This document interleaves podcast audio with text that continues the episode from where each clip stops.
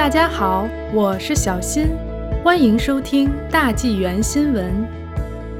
变种病毒蔓延，卑诗省感染总数超美国。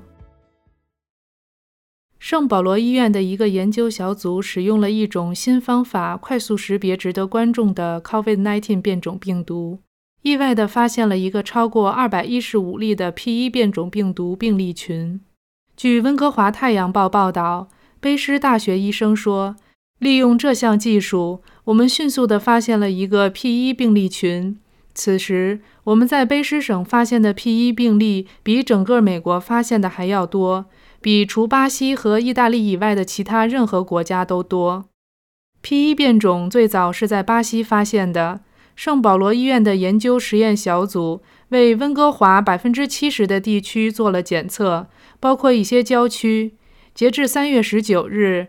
实验室检测的 COVID-19 阳性结果中，约有百分之三十是值得关注的变种病毒，其中大部分是 P1。P1 变种病毒特别令人担忧，因为它包含多种突变，具有高度传染性，对疫苗和染疫者所产生的抗体更具抵抗力。它有可能感染已经接种疫苗的人，或者导致二次感染。在上周的新闻发布会上。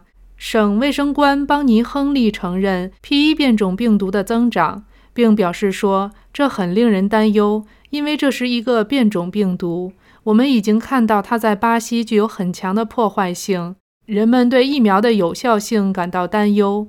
我们正在非常仔细地观察这东西。”圣保罗医院实验室采用聚合酶连锁反应 （PCR） 技术检测识别变种病毒。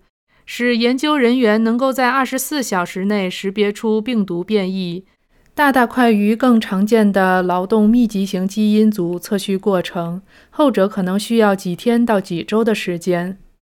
PCR 是一种快速而廉价的技术，已经使用了几十年，在 COVID-19 病毒检测之外还有很多应用。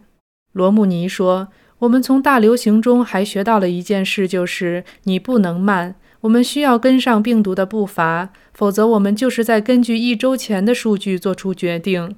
他说，卑诗省和其他省份的实验室也是在朝着基于 PCR 的方法来检测变种病毒。我们已经意识到速度胜过完美。